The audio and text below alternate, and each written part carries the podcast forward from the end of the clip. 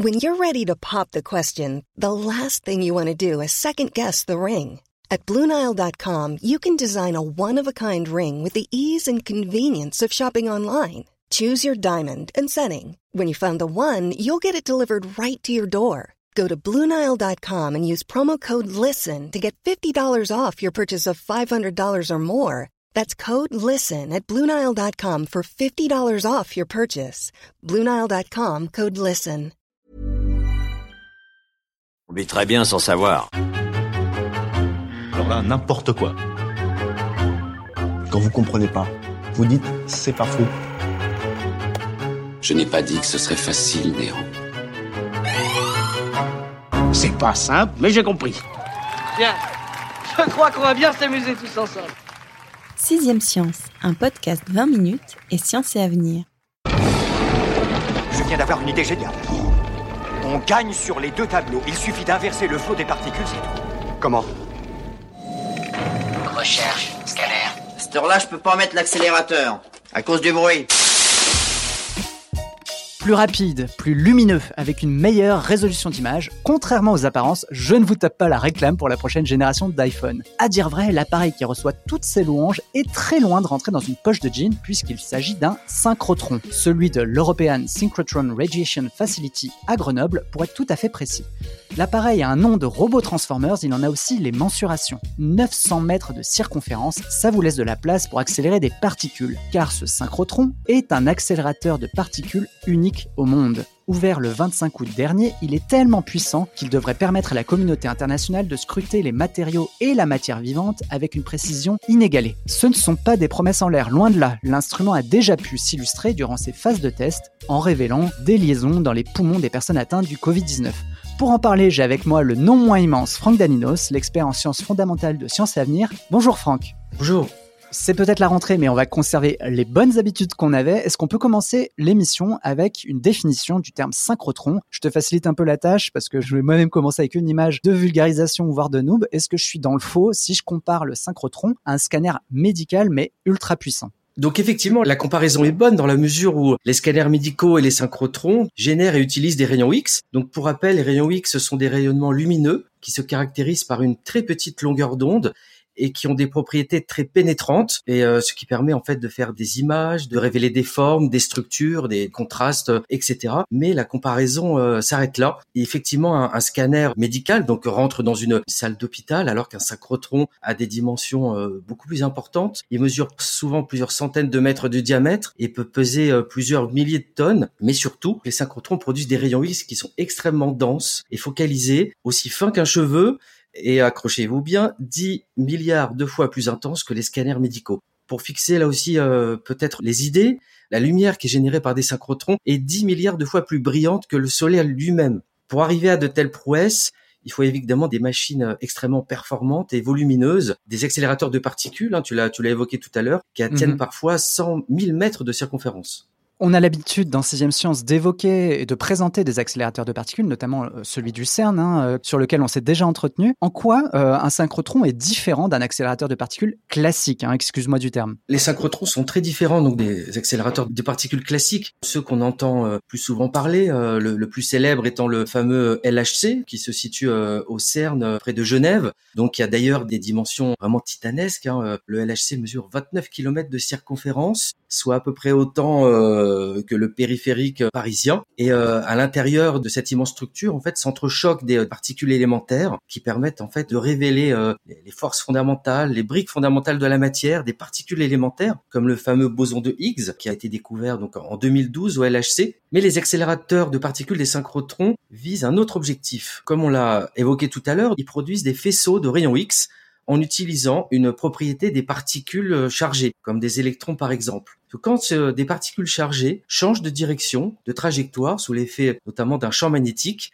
elles vont émettre euh, des rayons X qui vont être ensuite focalisés dans des faisceaux euh, de plus en plus fins et intenses et qui seront ensuite utilisés pour tout un tas d'applications. Une autre différence aussi importante entre ces grands accélérateurs de particules hein, qui font partie de ce qu'on appelle aussi la big science, c'est qu'effectivement ils ont été construits pour répondre à des grandes questions fondamentales de la physique, effectivement comme la structure la plus fondamentale ou que la manière dont les particules vont acquérir leur, leur masse, alors que les synchrotrons s'intéressent un peu à des objets du quotidien, comme par exemple des batteries de voitures, euh, des moteurs d'avion, mais aussi des momies égyptiennes, euh, des molécules biologiques, des médicaments, des tableaux, des végétaux contaminés par des poisons, des métaux lourds, etc. Vous l'aurez compris, les synchrotrons sont vraiment des instruments à tout faire qui concernent quasiment toutes les disciplines scientifiques. Et même s'ils coûtent quand même entre 300 millions d'euros et euh, jusqu'à 1 milliard d'euros pour les plus chers, il reste quand même beaucoup moins coûteux que le LHC, par exemple, donc il aura coûté euh, quasiment 9 milliards d'euros. Et ils sont, euh, pour finir, extrêmement rentables, puisqu'en fait, grâce à ces machines, on peut réaliser euh, énormément d'expériences scientifiques. Il y a des milliers de publications qui sont produites chaque année grâce au synchrotron, et donc ce sont des, en fait des instruments qui sont extrêmement rentables. Je rappelle d'ailleurs pour finir qu'il y en a de plus en plus qui sont construits dans le monde. On en il y en a une vingtaine, c'est ça hein? Un peu plus. Il y en a une, il y en a une cinquantaine sur tous les continents. Vas-y maman, tape Grenoble sur le GPS. Tout de suite mon chéri. Alors tu l'as dit, hein, il y a une cinquantaine de synchrotrons aujourd'hui en activité dans le monde, mais notre émission ne s'intéresse qu'à un seul. Alors celui-ci porte le nom de EBS pour Extremely Brilliant Source. Tu l'as dit, très puissant, bien plus puissant que le rayonnement du Soleil. Mais alors au-delà de ça, pourquoi fait-il l'événement ce synchrotron grenoblois? Alors ce synchrotron a, la particularité d'être le premier synchrotron dit de quatrième génération. Donc c'est le plus puissant, le plus performant au monde, 100 fois plus brillant que les meilleurs synchrotrons actuels. Donc il y en a, euh, il y en a quatre. Euh, il se trouve euh, aux États-Unis, au Japon, en Allemagne. Et il y en avait un aussi à, à l'ESRF, donc à Grenoble, donc qui a été là euh, complètement euh, upgradé. Donc effectivement, le nouveau synchrotron se trouve euh, lui aussi à l'ESRF, à Grenoble. Le SRF, c'est une organisation qui compte une, vingtaine de pays européens pour la plupart. Il participe également l'Inde, l'Afrique du Sud ou encore Israël. Mais le principal actionnaire donc de ce synchrotron à l'ESRF, donc c'est la France, donc qui est co-géré par à la fois le CNRS le CEA, le Commissariat aux énergies atomiques et, et aux énergies renouvelables. Donc effectivement, cette machine pourquoi est-ce qu'elle fait événement? C'est parce que après euh, plusieurs années de, travaux, le processus a commencé en, 2015, il y a à peu près cinq ans, euh, il est enfin disponible à la communauté scientifique. Donc depuis le, 25 août, les chercheurs internationaux peuvent venir avec leurs échantillons, leurs objets, tout ce qu'ils veulent effectivement euh, sonder pour déterminer la structure intime de cette matière. Et je peux vous dire que malgré l'épidémie de Covid-19 qui a évidemment beaucoup perturbé les choses et ralenti sa cadence, ça se bouscule vraiment au portillon. Et à ma connaissance, il y a plus de 1500 projets d'expérience qui ont été déposés rien que pour le deuxième semestre 2020.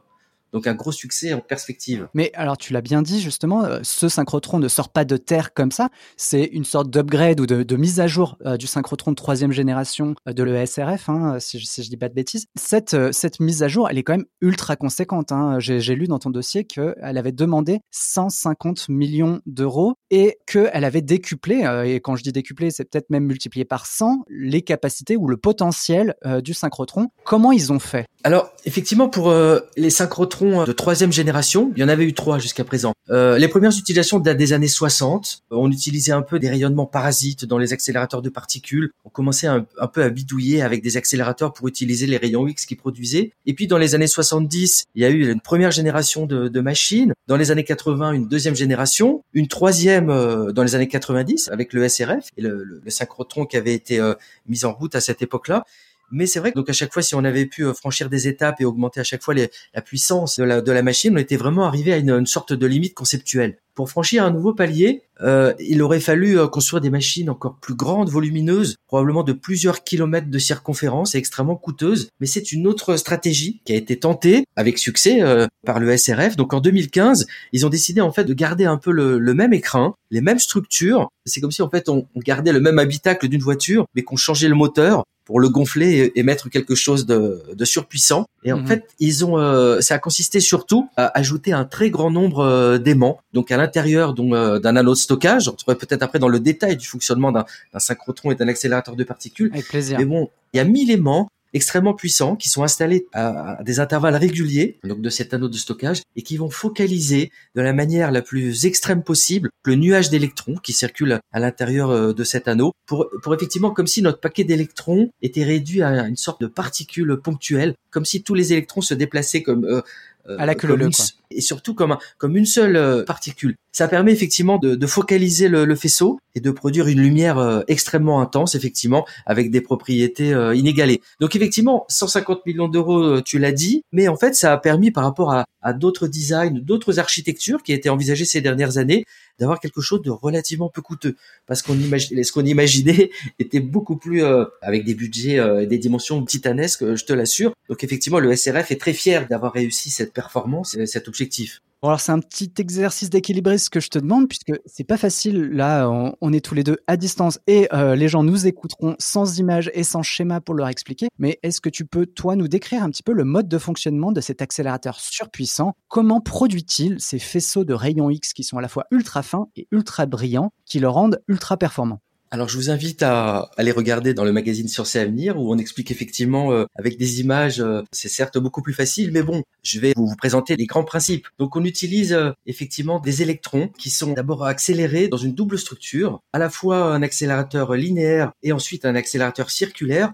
qui va permettre aux électrons d'augmenter très très fortement leur vitesse et leur énergie pour leur faire atteindre la vitesse faramineuse de 99,99% de celle de la lumière, qui, je le rappelle, donc est d'à peu près 300 000 km secondes, donc une énergie euh, absolument euh, extraordinaire. Et effectivement, quand ces électrons vont avoir cette, euh, cette vitesse et cette énergie, ils, vont être injectés dans un anneau de stockage. C'est vraiment une structure euh, essentielle dans un synchrotron, puisque c'est cette structure qui va permettre de produire les rayons X. Puisqu'en fait, dans cet euh, anneau de stockage, les électrons vont circuler, ils vont tourner euh, à l'intérieur de cet anneau pendant plusieurs heures, et en fait, à intervalles réguliers, il y a un certain nombre d'aimants qui vont modifier la trajectoire des électrons un peu comme des chicanes, et à chaque fois que les électrons changent très légèrement de direction, c'est à ce moment très précis qu'ils vont émettre des rayons X ces fameux rayons X qui vont être rassemblés, collectés et ensuite focalisés euh, à nouveau par des aimants, donc pour produire ces faisceaux de lumière, des espèces de d'épées laser, donc extrêmement brillantes, extrêmement intenses et fines, donc ils vont être utilisés ensuite pour faire tout un tas d'expériences. Et effectivement là, autour de cet anneau stockage, c'est là la deuxième grande partie finalement d'un synchrotron, parce qu'un synchrotron ça marche un peu sur deux jambes. La première, mhm. c'est la partie accélérateur de particules et un autre stockage. Et la deuxième, c'est ce qu'on appelle des lignes de lumière. C'est tout un tas de chambres, de, de, de, pièces où on collecte ces faisceaux de rayons X pour les utiliser et faire tout un tas d'expériences avec des instruments divers, de diffraction, de spectroscopie, etc. Et on a une quarantaine en tout qui sont situés donc tout autour d'un stockage. Et c'est dans ces, euh, dans ces lignes de lumière que les scientifiques viennent avec leurs échantillons pour effectivement les, les soumettre à cette lumière extrêmement intense et révéler leur structure, leur composition, leurs propriétés, etc. Du coup, ça veut dire qu'on peut mener plusieurs expériences en même temps.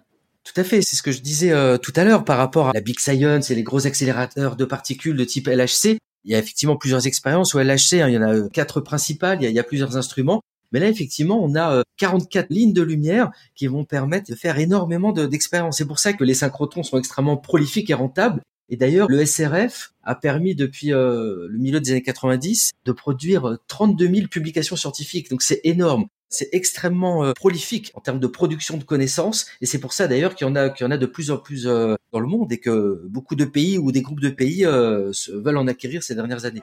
Nous sommes des êtres illuminés pas une simple matière brute. Tu disais justement qu'il y a eu 32 000 publications au sein de l'ESRF euh, liées au, synchrotron. Celui de troisième génération, donc le prédécesseur du synchrotron qui nous occupe aujourd'hui, est quand même assez illustre. Hein. Il a donné lieu à de grandes découvertes. Est-ce que tu peux euh, t'attarder un petit peu là-dessus et nous dire justement euh, de quoi ce synchrotron numéro 4 doit-il prendre le flambeau?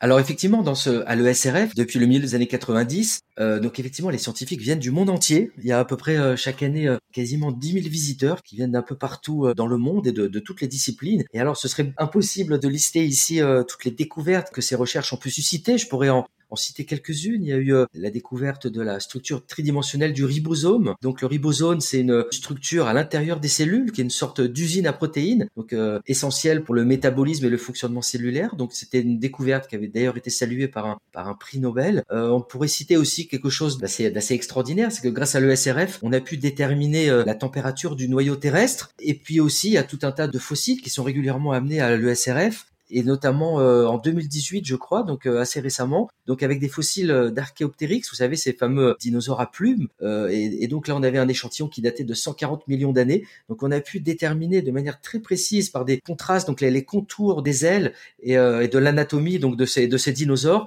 Et du coup, les scientifiques ont pu reconstituer la technique de vol de cette de cet animal. Donc voilà, c'est absolument absolument fabuleux. Mais bon, je pourrais pas évidemment tout citer tellement les, les découvertes sont nombreuses. Hein. J'ai cité tout à l'heure le, le, chiffre de 32 000 publications. Donc c'est donc c'est absolument faramineux et on a toutes les raisons de penser que le synchrotron de, de quatrième génération, qui était extrêmement attendu par la communauté scientifique internationale, euh, produira euh, là encore énormément de, de publications scientifiques et de, et de découvertes. On sent vraiment un, un enthousiasme et une ébullition euh, à ce sujet. C'est assez frappant. Durant les phases de test, il a déjà été mis à contribution euh, dans la lutte contre le Covid-19, ça je l'ai appris en le lisant, et qu'il avait révélé euh, des choses qu'on n'avait peut-être pas vues avant, c'est-à-dire des lésions dans les poumons des malades euh, du Covid-19. Pour l'instant, ces résultats, il faudra attendre peut-être octobre pour en savoir un petit peu plus. Je veux bien que tu nous en dises un peu plus ainsi que sur les applications médicales qui sont imaginées pour ce nouveau synchrotron. La machine a été euh, installée euh, pendant l'année 2019 et les premiers euh, faisceaux d'électrons et de rayons X ont été produits début 2020. Il y a eu effectivement la mise en route qui était prévue dans la foulée, mais bon, entre-temps, il y a eu le Covid-19 et le confinement qui s'est produit. Donc la machine, effectivement, était à l'arrêt. On faisait juste un certain nombre de tests pour voir si l'anneau de stockage fonctionnait bien. Vous le savez, effectivement, dès le printemps 2020, la communauté scientifique s'est fortement mobilisée et, toutes les structures qui pouvaient l'être pour produire des, des nouvelles connaissances là sur ce virus ont été sollicités euh, en urgence et notamment effectivement le, le nouveau synchrotron de l'ESRF. Donc en fait l'une des toutes premières choses, d'ailleurs même probablement les tout premiers échantillons euh, qui sont passés au crible de cette lumière extrêmement brillante, ce sont à la fois donc des, échantillons de, virus, le SARS-CoV-2, pour mieux comprendre comment est-ce que il s'accrochait à sa cellule hôte au niveau vraiment euh, de la structure et, et, quel mécanisme était en jeu. Et puis surtout quelque chose qui a jamais été fait et dont effectivement tu l'as rappelé, on attend les résultats avec impatience, qui devrait sortir a priori courant octobre. On a pu radiographier avec donc le nouveau synchrotron de l'ESRF donc des poumons de personnes euh, qui ont été euh, terrassées par le Covid-19. Et ce que la machine a permis de faire, c'est sculpter ses poumons à toutes les échelles, l'échelle macroscopique comme euh, microscopique. C'est vraiment quelque chose de nouveau et d'extraordinaire que permet déjà effectivement cette nouvelle machine, c'est de regarder des objets avec une résolution extrêmement précise à l'échelle de plusieurs dizaines de centimètres, donc d'un organe comme un poumon, mais aussi un, cœur, un cerveau, un foie, etc.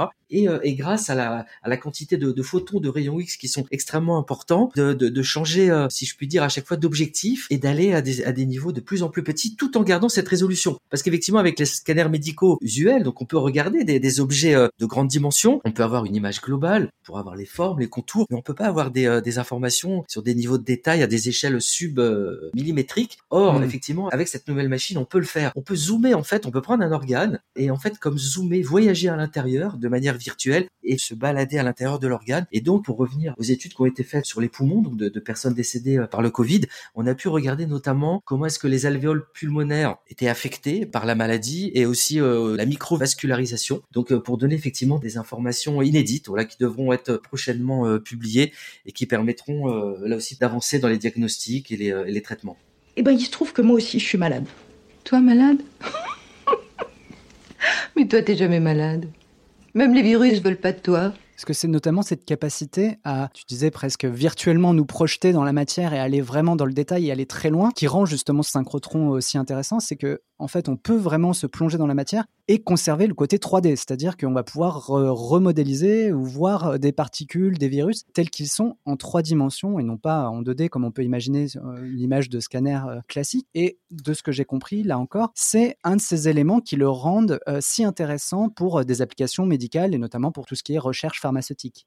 Tout à fait. Donc la densité de rayons X est telle qu'on peut avoir autant d'informations et voyager effectivement à l'intérieur d'objets d'objets tridimensionnels. Alors on a cité à l'instant le cas d'organes comme le foie, le, cœur ou le, poumon, mais c'est mais c'est vrai aussi pour des matériaux anciens, euh, du patrimoine archéologique comme par exemple des momies. Donc j'ai discuté avec un des responsables de l'ESRF là qui m'expliquait que par exemple il y a des euh, des crocodiles euh, momifiés qu'on retrouve un peu partout en Égypte le, long du Nil qui sont évidemment très fragiles, qui sont emballés et dans des coffres et en fait, avec la lumière donc du, nouveau synchrotron, on peut regarder de manière non invasive, sans rien ouvrir, sans rien toucher, à l'intérieur de ces euh, coffrets, pour identifier d'abord la, forme de ce crocodile euh, fossilisé, et puis regarder à l'intérieur de son estomac euh, ce qu'il a pu consommer, voir que par exemple il y avait des, petits animaux comme des rats et en, déterminer là aussi par exemple la taille, le, type d'espèce, puis regarder à une échelle encore plus petite pour voir les, dents de, de, ces animaux, le rat, et ainsi de suite pour descendre finalement à l'échelle de la cellule. Donc c'est absolument fabuleux.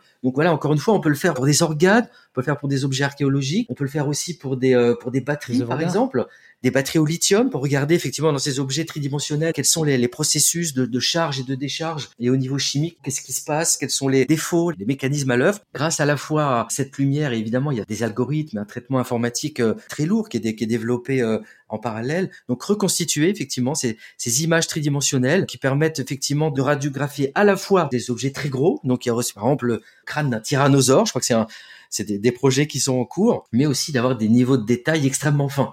Une autre application euh, très importante, hein, puisque tu parlais du domaine médical, c'est ce qu'on appelle la biologie structurale. C'est d'ailleurs traditionnellement et depuis une vingtaine d'années probablement la, plus grande application euh, des synchrotrons, à la fois pour la recherche euh, académique, mais aussi pour les laboratoires pharmaceutiques qui viennent effectivement avec des échantillons pour déterminer la structure des molécules ou des macromolécules biologiques, puisque la, structure d'une molécule, une protéine par exemple, est directement liée à sa fonction. Donc en déterminant la structure d'une molécule, on peut déterminer, établir son activité, euh, les mécanismes par lesquels effectivement une, une protéine va avoir une activité. Et c'est particulièrement vrai pour les médicaments, pour les laboratoires pharmaceutiques. Effectivement, ils, vont essayer tout un tas de substances, voir comment est-ce qu'elles vont euh, s'accrocher euh, plus ou moins bien et à quel endroit endroit pour effectivement euh, activer ou inhiber euh, telle ou telle fonction. C'était déjà extrêmement précieux et ce le sera davantage encore puisqu'avec ce nouveau synchrotron de l'ESRF, on pourra avoir un niveau de détail, une résolution encore plus importante et surtout analyser des échantillons beaucoup plus rapidement. Donc, ce qui hmm. prenait euh, pour un laboratoire pharmaceutique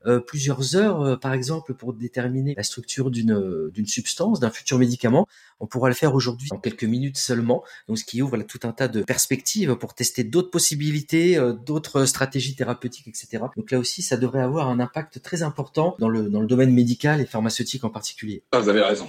Ah, il m'a coupé dans mon élan. J'allais vous montrer mon tableau et maintenant j'ai le trac. Je, ne sais pas s'il vous plaira. Il y, a un domaine que tu n'as pas évoqué, mais qui est là encore très concerné par les rayons X, puisque les rayons X nous apprennent beaucoup de choses sur le vieillissement, euh, éventuellement ce qui se cache sous les couches de peinture, les esquisses préalables. Alors je veux bien sûr parler du milieu de l'art. En quoi euh, le synchrotron nous permettra d'aller plus loin dans notre compréhension d'œuvres d'art anciennes?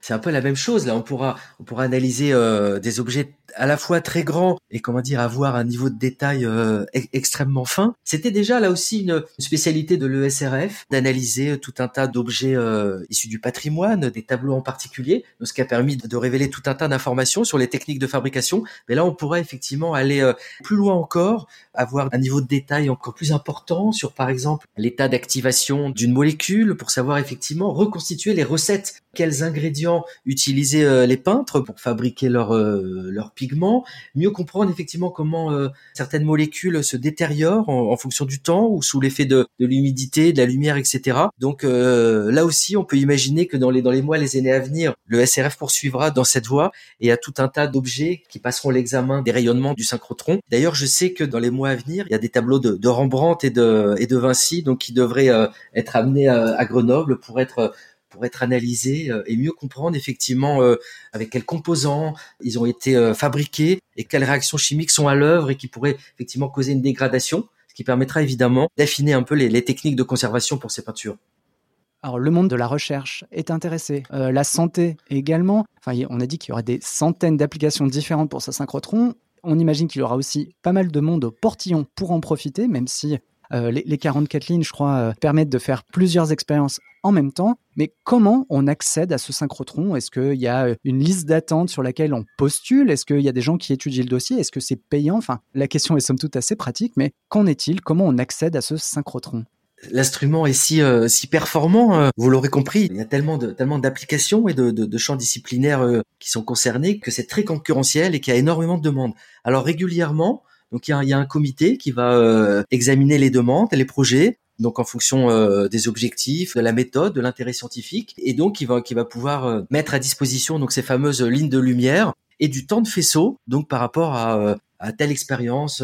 Après, il faut savoir aussi qu'il y a 22 pays qui contribuent financièrement et différemment donc au financement de, de la machine. Donc ils ont aussi un temps de faisceau qui leur est imparti et qui est euh, donc directement lié aussi à ces contributions financières. La France, euh, euh, je le rappelle, étant le principal contributeur financier, donc il y a vraiment qui peut vraiment utiliser cette machine de manière importante. Il y a même d'ailleurs certaines lignes Il y a, euh, je crois, quatre lignes de lumière qui sont euh, exclusivement réservées à la France, donc au CEA et au CNRS. Et sinon, j'ajoute que les, les, industriels, donc euh, au-delà effectivement de la de, la recherche académique universitaire, il y a beaucoup d'industriels qui sont aussi intéressés par le rayonnement synchrotron, donc à l'ESRF en particulier. Donc les, les labos pharmaceutiques, hein, on en a parlé, c'est probablement les plus gros utilisateurs au niveau des industriels, donc qui, qui confient donc tout un tas d'échantillons toute l'année. Et donc les, à l'ESRF, il y a des expérimentateurs qui font tout un tas de mesures et qui après transmettre ces données aux laboratoires pharmaceutiques qui en tirent un certain nombre de, conséquences pour, pour l'avancement euh, de leur recherche et l'élaboration des médicaments. Il y a aussi euh,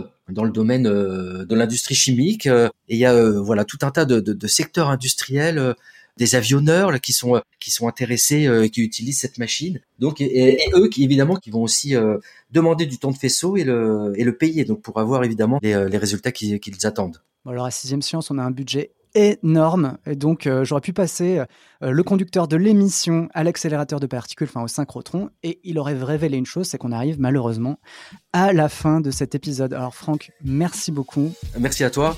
Alors, je rappelle que tu es l'expert en sciences fondamentales du magazine Sciences et Avenir, et j'invite tout le monde à aller lire euh, le dossier que tu as réalisé donc sur le synchrotron grenoblois, sachant qu'on n'a pas tout révélé sur le sujet. Quant à moi, je vous donne rendez-vous dans deux semaines. Accéléré, ralenti, rien ne change. On envoie de la science dans tous les sens.